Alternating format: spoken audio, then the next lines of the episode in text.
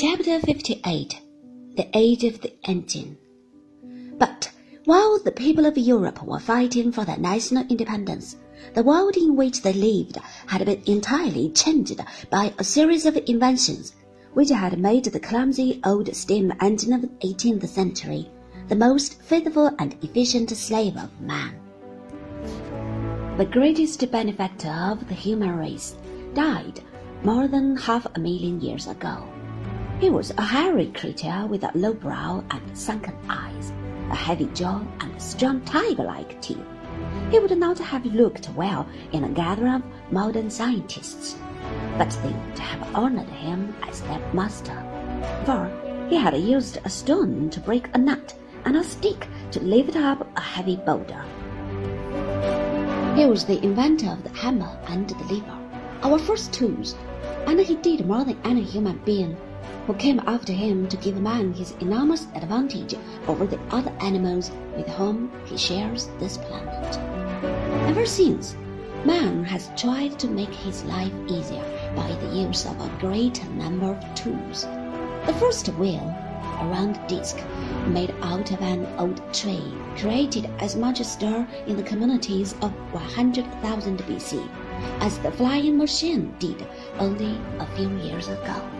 In Washington, the story is told of a director of the patent office who, in the early 30s of the last century, suggested that the patent office be abolished because everything that possibly could be invented had been invented.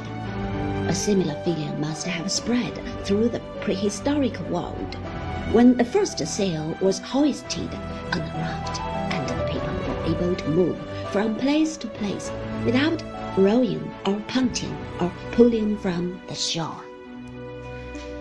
Indeed, one of the most interesting chapters of history is the effort of man to let someone else or something else do his work for him, while he enjoyed his leisure sitting in the sun or painting pictures on rocks or training young wolves and little tigers to behave like peaceful domestic animals.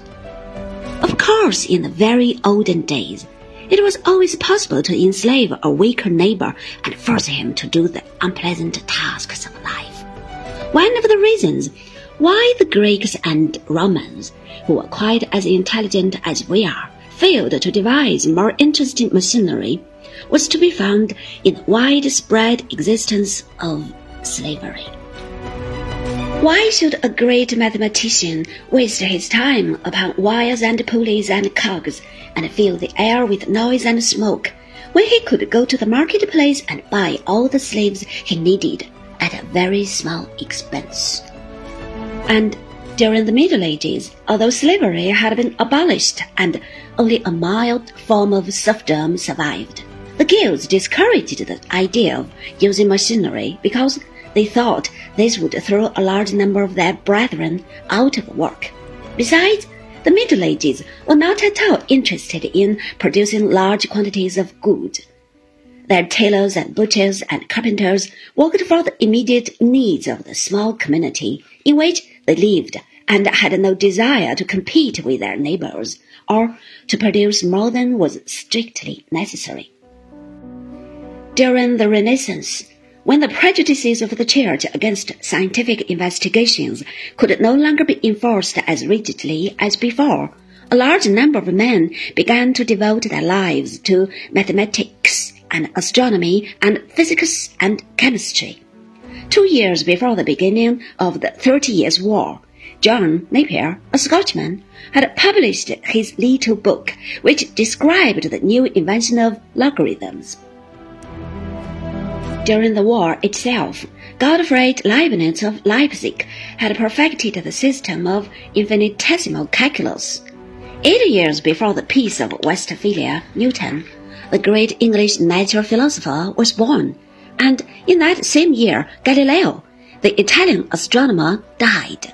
Meanwhile, the Thirty Years' War had destroyed the prosperity of Central Europe, and there was a sudden but very general interest in alchemy the strange pseudo-science of the Middle Ages, by which people hoped to turn base metals into gold.